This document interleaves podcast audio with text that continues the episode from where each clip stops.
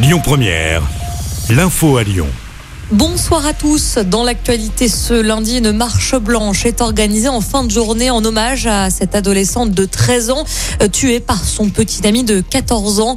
Le drame s'est déroulé à Clessé en Saône-et-Loire la semaine dernière. Emma avait été mortellement poignardée. L'agresseur a été mis en examen et écroué après avoir avoué les faits. Une marche au départ du club d'équitation de la jeune victime. Quatre nouvelles plaintes viennent d'être déposées vendredi et hier pour des faits de piqûres sauvages présumées dans le Rhône.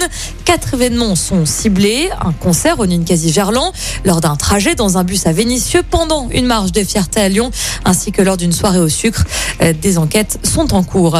On fait le point également sur euh, les élections législatives. La coalition d'Emmanuel Macron Ensemble et l'Union de la gauche sont au coude à coude avec plus de 25,5% des voix.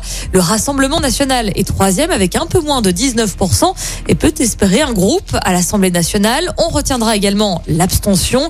Plus d'un électeur sur deux n'est pas allé voter hier. C'est un record. Dans le Rhône, sur les 14 circonscriptions, la NUPES sera présente au second tour dans les 12 circonscriptions. L'Alliance de la gauche de Jean-Luc Mélenchon arrive même en tête dans 6 circonscriptions. Le parti présidentiel, quant à lui, s'est qualifié dans 13 circonscriptions et arrive en tête dans 7 d'entre elles. À noter que les républicains ne décrochent que 3 second tours dans le département, mais ils sont tous en balotage favorable pour l'emporter.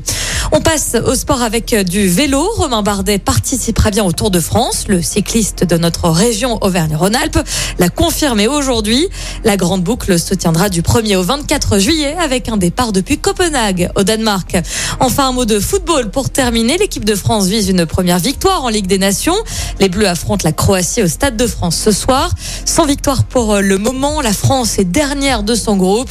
France-Croatie, c'est donc ce soir à 20h45 un match à suivre sur TF1.